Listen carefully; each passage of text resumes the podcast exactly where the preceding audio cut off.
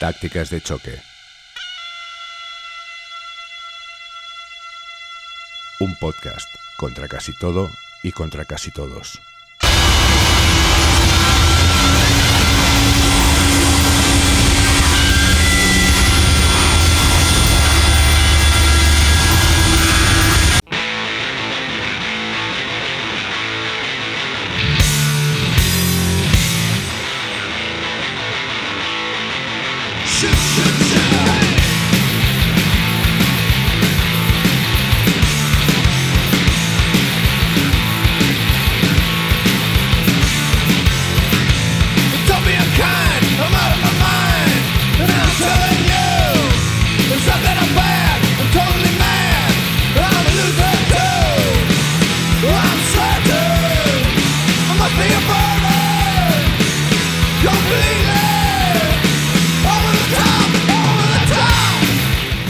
Las crisis son, en esencia, variaciones incontroladas de velocidad. La del 2008, por ejemplo, fue provocada por el incremento excesivo de la velocidad de enriquecimiento de las élites financieras, lo que las llevó a saltarse los límites establecidos por las leyes reguladoras del mercado bancario. Lehman Brothers, AIG y tantas otras entidades de inversión trucaron sus carburadores con hipotecas subprime para adelantar por la derecha y con escaso control del volante al resto de sus competidores. No hace falta incidir de nuevo en las fatales consecuencias del siniestro, por otra parte, eh, inevitable. La depresión del 2020 que estamos sufriendo ahora mismo, en cambio, se debe eh, sobre todo a un aminoramiento brusco de la rapidez productiva provocada por el impacto global del coronavirus. No puede entenderse nuestro tiempo sin contemplar sus flujos de velocidad y la manera en que nos relacionamos con ellos. Del mismo modo, no podemos entender esta relación sin las sustancias que nos permiten fundirnos con la velocidad, devenir aceleración. Hablemos, pues, de velocidad y de speed.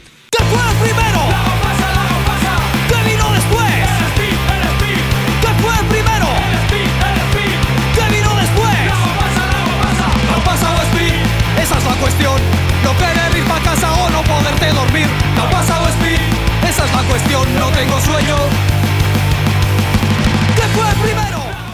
En 1887, el químico rumano Lazar Edeleanu sintetizó la primera anfetamina. El equipo de investigación de la Universidad de Berlín, del cual formaba parte, se había propuesto desarrollar un broncodilatador para combatir el asma de una manera más eficiente y económica que la efedrina. El hallazgo de Edeleanu demostró ser poco efectivo en el tratamiento de las vías respiratorias, pero resultó poseer una serie de efectos secundarios muy llamativos. Euforia, aumento del estado de alerta, de la capacidad de concentración, de la libido y el vigor físico y reducción drástica del apetito y el sueño. Estas particularidades se revelaron aún más notorias en el caso de la metanfetamina cristalizada, producida en 1919 en Japón por Akira Ogata. Sin embargo, nadie supo verle una aplicación terapéutica clara a la nueva sustancia hasta 1927, cuando el psicofarmacólogo estadounidense Gordon Alles, conocido por su investigación de las propiedades de la insulina, profundizó en el estudio de la anfetamina y vendió la patente de su trabajo a la compañía Smith, Klein French, que en 1932 comercializó los primeros inhaladores de bencedrina, supuestamente infalibles en la cura de cuatro decenas de afecciones, nada menos, incluidas el hipo, la narcolepsia, la obesidad y la esquizofrenia. Cinco años después, en 1937, la misma empresa puso a la venta la bencedrina en comprimidos, las famosas Vinis, las pastillas, a las que seguirían multitud de variantes como la dexedrina, la metedrina o el metilfenidato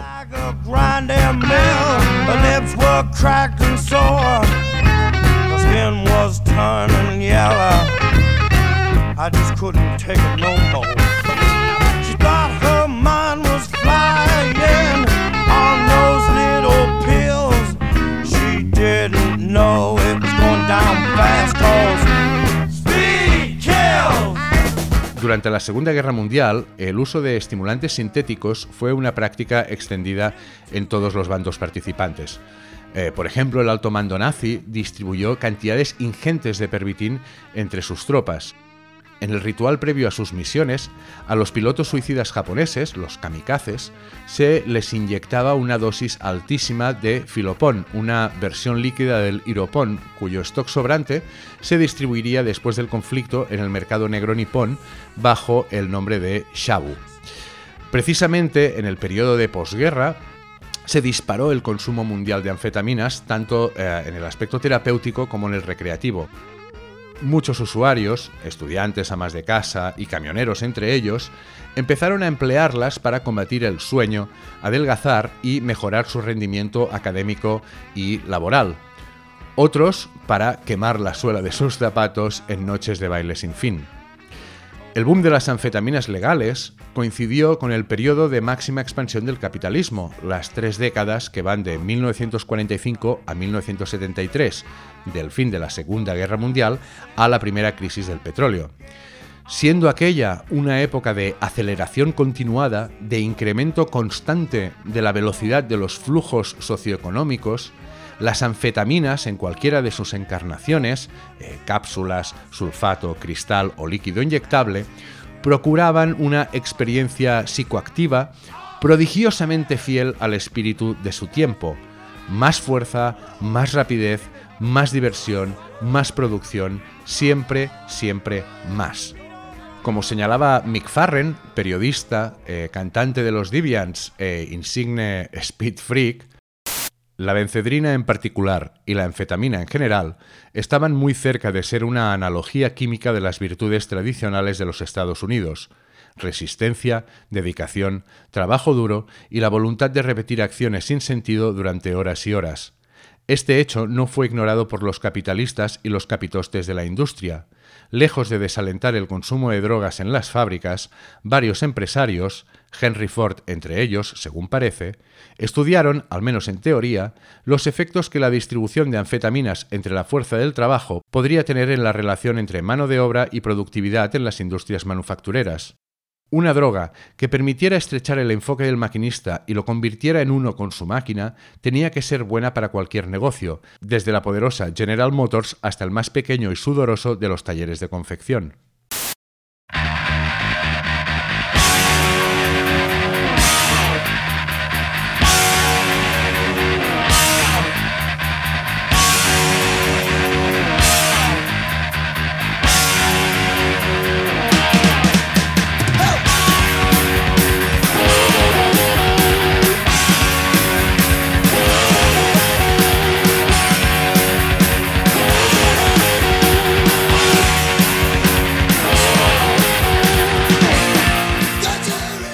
No es casualidad que en el acervo popular acabara imponiéndose el término speed, velocidad en inglés, para referirse a las anfetaminas.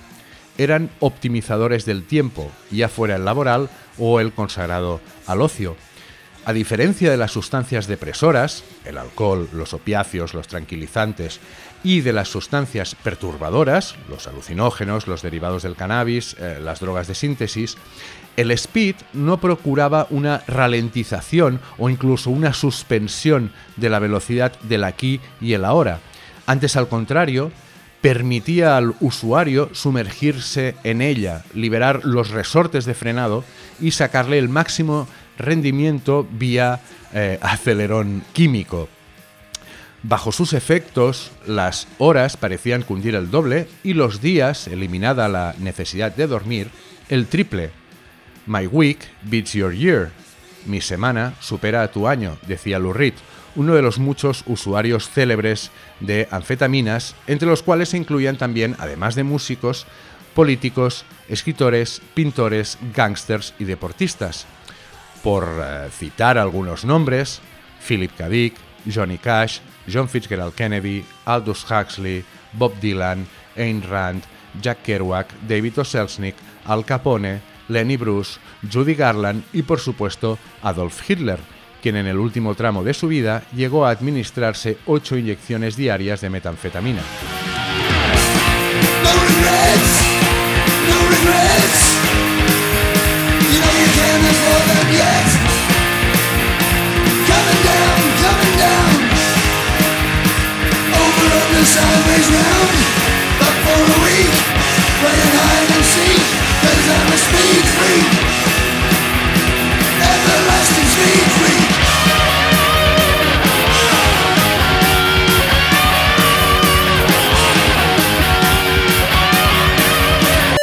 Tácticas de Choque es una iniciativa totalmente autogestionada.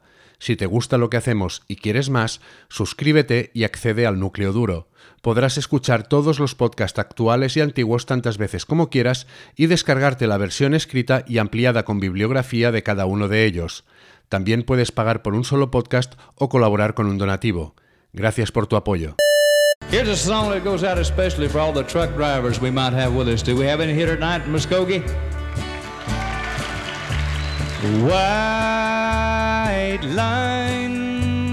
Fever.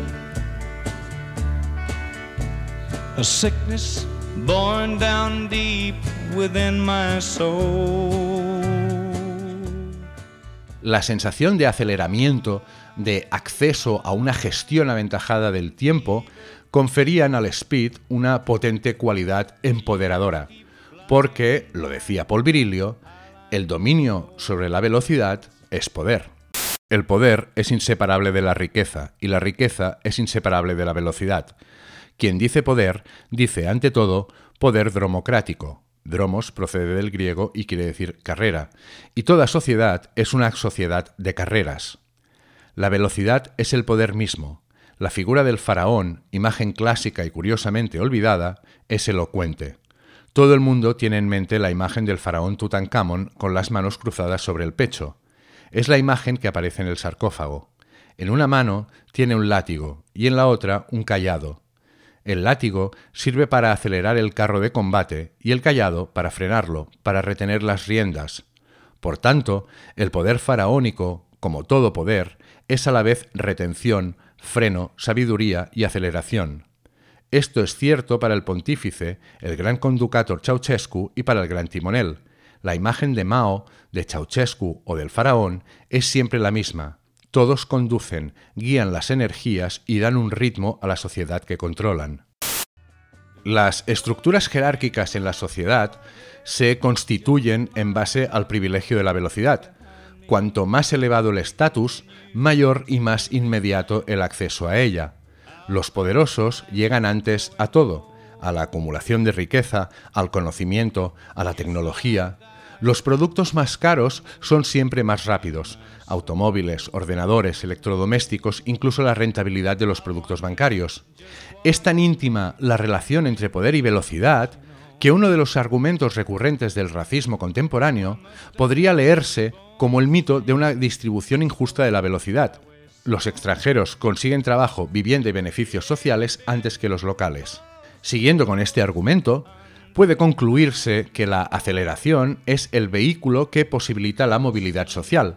Acelerar es medrar, progresar, adquirir autoridad, superar, esto es, adelantar, a los que no pueden correr tanto.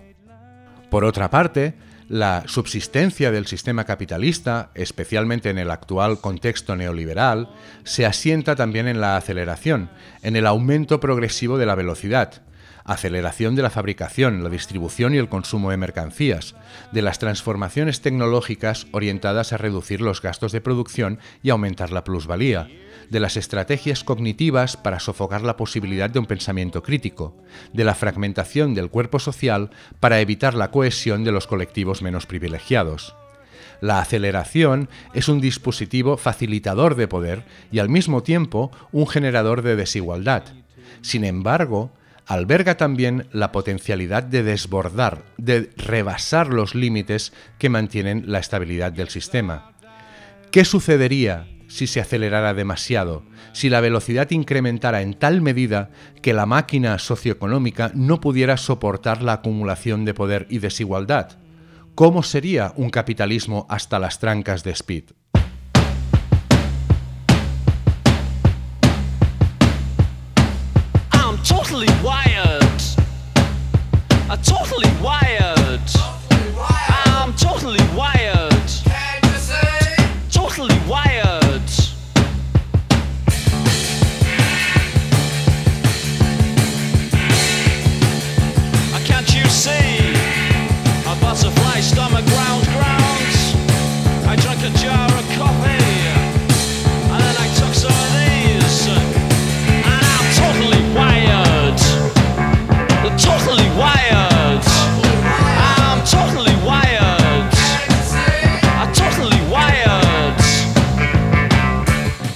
La idea del exceso de velocidad como agente del colapso es la base del pensamiento aceleracionista, un corpus teórico planteado en primera instancia en los años 70 por Gilles Deleuze y Félix Guattari en el Antiedipo, vuelto a reformular en los 90 a ritmo de jungle y drum and bass por la CCRU, la Cybernetic Culture Research Unit de la Universidad de Warwick, con el polémico Nick Land al frente, y revitalizado en los 2000 cuando Benjamin Noyce le adjudicó el nombre aceleracionismo, entresacado de la novela de ciencia ficción El Señor de la Luz, escrita por uh, Roger Zelazny en 1967. El mismo Noyce explica que los aceleracionistas, en lugar de rechazar el ritmo creciente de la producción capitalista, sostienen que debemos aceptarlo y acelerarlo. Todavía no hemos visto lo que es capaz de hacer la velocidad se diría que es un consejo cínico, pues sugiere que aceptemos el capitalismo como una dinámica de valor creciente, convirtiéndonos activamente en sujetos hipercapitalistas. Lo que me interesa es la ulterior vuelta de tuerca de este argumento. La única forma de salir del capitalismo es llevarlo más lejos, seguir sus líneas de fuga o de desterritorialización hasta sus últimas consecuencias, acelerar la producción más allá de todo límite y de este modo romper con los límites del capital. Las tesis aceleracionistas no son de fácil digestión. Como afirman Alex Williams y Nick Ersnisek, autores del Manifiesto por una política aceleracionista de 2013, el aceleracionismo es una herejía política. A diferencia de las propuestas anticapitalistas tradicionales, no plantea un enfrentamiento contra el sistema cimentado en su invalidación, sino en el fomento de su hipertrofia como única vía factible para superarlo. Por ejemplo, acelerando el desarrollo de la inteligencia artificial para posibilitar el advenimiento de la llamada singularidad tecnológica, el momento hipotético en que las máquinas estarán capacitadas para repararse, mejorarse e incluso construir otras superiores a ellas mismas, en la línea de lo mostrado, en clave distópica, en la saga Terminator. La singularidad debería desembocar en una automatización total del trabajo, la quimera capitalista definitiva, trabajadores sin sueldo, obedientes, infalibles, inmunes al cansancio y disponibles las 24 horas del día, 7 días a la semana.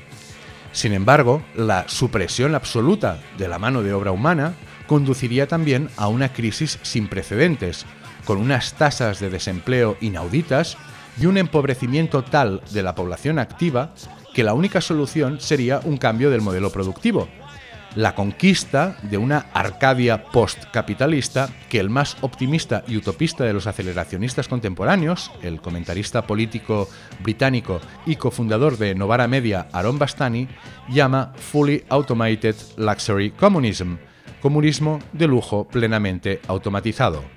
Lo de Wally, pero en bien.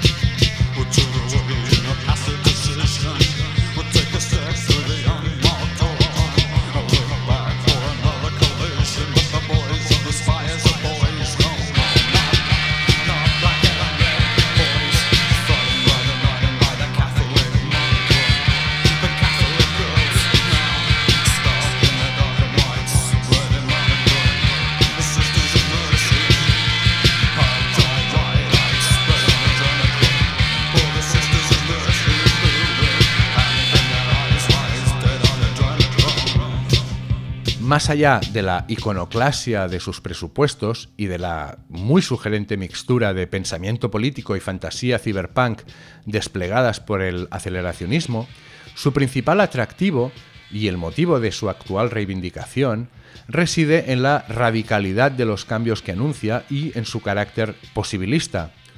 Hoy, la izquierda secular parece haber renunciado a soñar, conformándose con articular una política meramente reformista, es decir, matizando aquí y allá el sistema dominante sin cuestionar las superestructuras sobre las que se asienta y abandonando la formulación de proposiciones verdaderamente transformadoras. Imbuida del escepticismo propio del realismo capitalista que teorizó Mark Fisher, la izquierda ha sido la primera en sucumbir a la idea de que no hay alternativa al capitalismo, el famoso TINA, There is no alternative, ya abordado en podcasts anteriores. Como denuncia Bastani, la crisis más apremiante de nuestro tiempo es la ausencia de una imaginación colectiva. Es como si la humanidad entera estuviera aquejada de un complejo psicológico, con el realismo capitalista haciéndonos creer que el mundo presente es más poderoso que nuestra capacidad para rehacerlo, como si nuestros ancestros no hubieran creado lo que hoy se lanza frente a nosotros, como si la esencia de la humanidad, si tal cosa existe, no fuera construir nuevos mundos constantemente. El aceleracionismo bien podría significar la constitución de un imaginario colectivo distinto, un sueño nuevo, más cercano a las imágenes evocadas en las canciones de Kraftwerk, un mundo tecnoidílico, robotizado y liberado del trabajo, que a las fantasías concebidas con el proletariado del siglo XIX en mente. Es uno de los contados enunciados que permiten atisbar una brecha en los muros del calabozo cognitivo en el que se encuentra el progresismo, aunque la brecha sea pura especulación y despierte tantas dudas como esperanzas.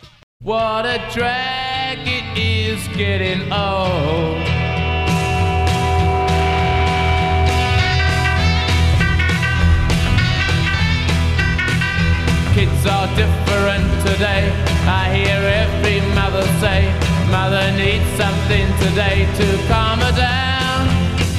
And though she's not really ill, there's a little yellow pill. She goes running for the shelter of her mother's little helper, and it helps her. Si el aceleracionismo aspira a trastocar las estructuras sistémicas mediante su aceleración, muchas subculturas juveniles del siglo XX aspiraron speed con un objetivo similar en el plano alegórico. En los primeros 60, las anfetaminas de curso legal fueron un componente esencial del movimiento mod. Jóvenes de extracción obrera y de clase media-baja, dedicados en cuerpo y alma a cultivar una imagen sofisticada, trajes a medida, cortes de pelo impecables, scooters italianas, y a bailar soul y rhythm and blues, a los mods se los acusó de encarnar la quinta esencia de la máxima el estilo por encima de la substancia, de ser un colectivo eh, desideologizado y conformista, únicamente significado por su apariencia. Pero en realidad, el estilo en sí mismo era la substancia. En el artificio mod, en la pretensión de aparentar lo que no se es, se escenificaba la ansiedad y la frustración provocada por la exclusión del sistema meritocrático. Engendraba un simulacro, pobres jugando a ser ricos, que era pura aceleración, un dispositivo simbólico con el cual desbordar la clase, ascender en la escala social. Y las anfetaminas eran el necesario little helper para poder conjugar los deberes ineludibles de la clase real, la obligación del trabajo, en general no especializado y mal pagado, y las veleidades del dandismo impostado, dejarse ver en los clubs de moda, gastarse el sueldo en las boutiques de Carnaby Street y ser el último en marcharse de los all-nighters, maratonianas sesiones de baile que empezaban al atardecer y se alargaban hasta más allá del alba. Actividades espídicas, todas ellas, en tanto que representaban un forzamiento de la velocidad natural del orden capitalista. Nicolas Rasmussen incide en la idea del consumo de estimulantes como atajo psicosimbólico hacia el estatus deseado. El uso ilícito de anfetaminas y cocaína es una forma de automedicación para personas sin fácil acceso a la psiquiatría que necesitan ayuda para adaptarse. Una entrevista reciente del periodista Dirk Johnson a un adicto capta maravillosamente lo que algunos usuarios sienten cuando toman metanfetaminas por primera vez. Fue asombroso. Me sentí más inteligente, más fuerte, más guapo, más articulado. Me sentí como si fuera una persona mejor. Por primera vez me sentí como la persona que se supone que tengo que ser. La persona que se supone que tengo que ser. El sujeto acelerado, hiperproductivo, inmune a la fatiga, adaptado y hasta adelantado a la velocidad de su tiempo y por tanto beneficiario de ella. Es muy significativo observar el rumbo que tomó el fenómeno mod en el meridiano de los 60. Los más desfavorecidos económica y socialmente radicalizaron su conciencia de clase y se convirtieron en skinheads. los pertenecientes a estratos menos castigados en hippies. Los unos se encararon, a su manera, a la velocidad, los otros la evitaron.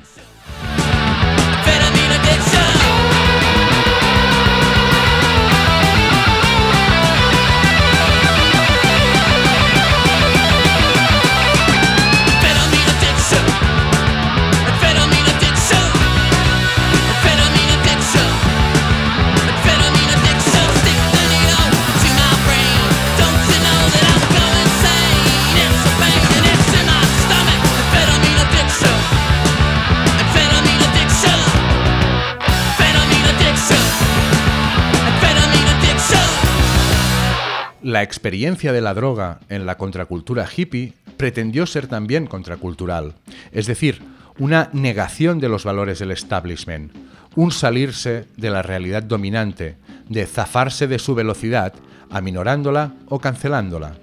De ahí que el speed, la más hiperrealista de las drogas, en tanto que amplificadora de esa velocidad, no tuviera cabida en la farmacopea de la era de Acuario. Farren eh, relata que en plena eclosión del Flower Power, el Yonki y el Speed Freak eran considerados lo más bajo de lo bajo. Circulaba la leyenda de que los consumidores de ácido eran de algún modo superiores a los Speed Freaks. Irónicamente, la cultura de las drogas ilegales se impregnó de esnovismo, asentándose una jerarquía en la que los yonkis eran abiertamente rechazados y los speed freaks, considerados no mucho mejores, tenían fama de no comer ni dormir, de follar durante horas o de no hacerlo en absoluto, de hablar incesantemente, de inventar elaboradas teorías de la conspiración, de hacer notas y dibujos extraños, de exhibir múltiples síntomas obsesivo-compulsivos y de estar permanentemente al borde de un brote psicótico.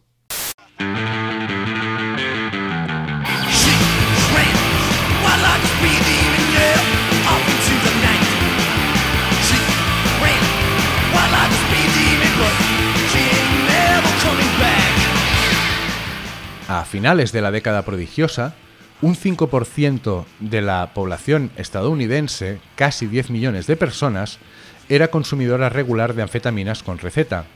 Otro 1,5%, 3,2 millones de ciudadanos, era adicta. Los estragos físicos y mentales causados por los estimulantes forzó a las autoridades a restringir su venta y a tipificarlos como drogas del tipo 2, sustancias con un alto potencial de abuso cuyo consumo puede conducir a una dependencia psicológica o física grave. Drogas del tipo 2 son la cocaína, la metanfetamina, la metadona, la dexedrina, los analgésicos opioides como el dilaudid, el demerol o el percodan y medicamentos para tratar el trastorno de déficit de atención con base de anfetamina, caso del Adderall y el Ritalin. Los estupefacientes del tipo 1, por contra, los considerados más letales, son principalmente aquellos que no sirven para nada, cuya única razón de ser es la intoxicación recreativa. Según la definición del gobierno federal, drogas sin ningún uso médico actualmente aceptado. La heroína, el LSD, el cannabis, el éxtasis y el peyote. Sustancias que en su mayoría salpimentaron la intentona contracultural de suspensión de la velocidad sistémica. Tácticas de Choque es una iniciativa totalmente autogestionada. Si te gusta lo que hacemos y quieres más, suscríbete y accede al núcleo duro. Podrás escuchar todos los podcasts actuales y antiguos tantas veces como quieras y descargarte la versión escrita y ampliada con bibliografía de cada uno de ellos. También puedes pagar por un solo podcast o colaborar con un donativo. Gracias por tu apoyo.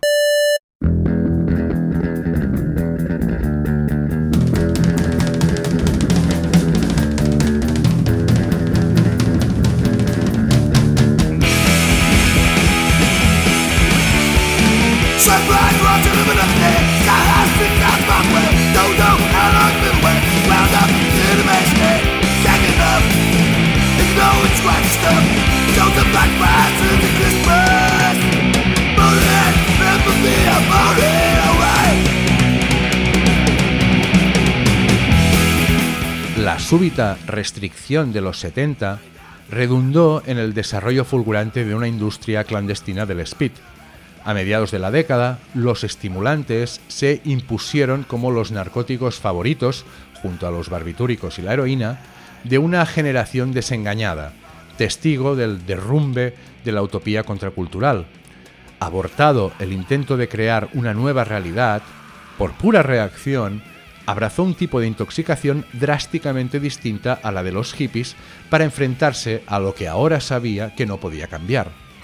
Las relaciones de las anfetaminas con el punk, la cocaína con la música disco y la mezcla de ambas, sumadas al MDMA con el fenómeno rave, establecieron nuevos paradigmas de gestión de la velocidad neoliberal por parte de las subculturas juveniles. El tema es amplio y complejo, y se abordará en una próxima entrega de Tácticas de Choque. Mientras tanto, permanezcan atentos a sus pantallas y no corran demasiado.